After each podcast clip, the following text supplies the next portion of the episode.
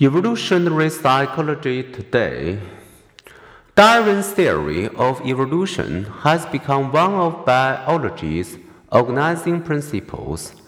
Virtually no contemporary scientists believe that Darwin was basically wrong, noted Jared Diamond. Today, Darwin's theory lives on in the second Darwinian revolution, the application of evolutionary principles to psychology. In concluding on the origin of species, Darwin anticipated this, foreseeing open field for far more important researchers. Psychology will be based on a new foundation. Elsewhere, in this text, we address questions that intrigue evolutionary psychologists. Why do infants start to fear strangers about the time they become mobile? Why biological fathers so much less likely than unrelated boyfriends to abuse and murder the children with whom they share a home?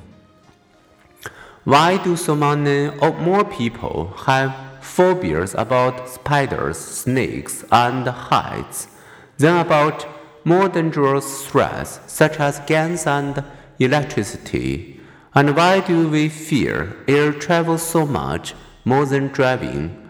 To see how evolutionary psychologists think and reason, let's pause to explore their answers to two questions.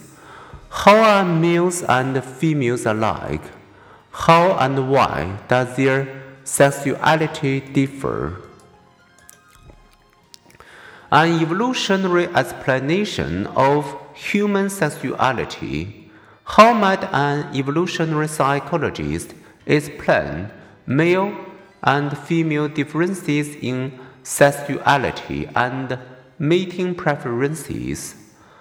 Having faced many similar challenges throughout history, males and females have adapted in similar ways. We eat the same foods, avoid the same predators, and perceive, learn, and remember similarly. It is only in those domains where we have faced differing adaptive challenges, most obviously in behaviors related to reproduction that we differ, say evolutionary psychologists.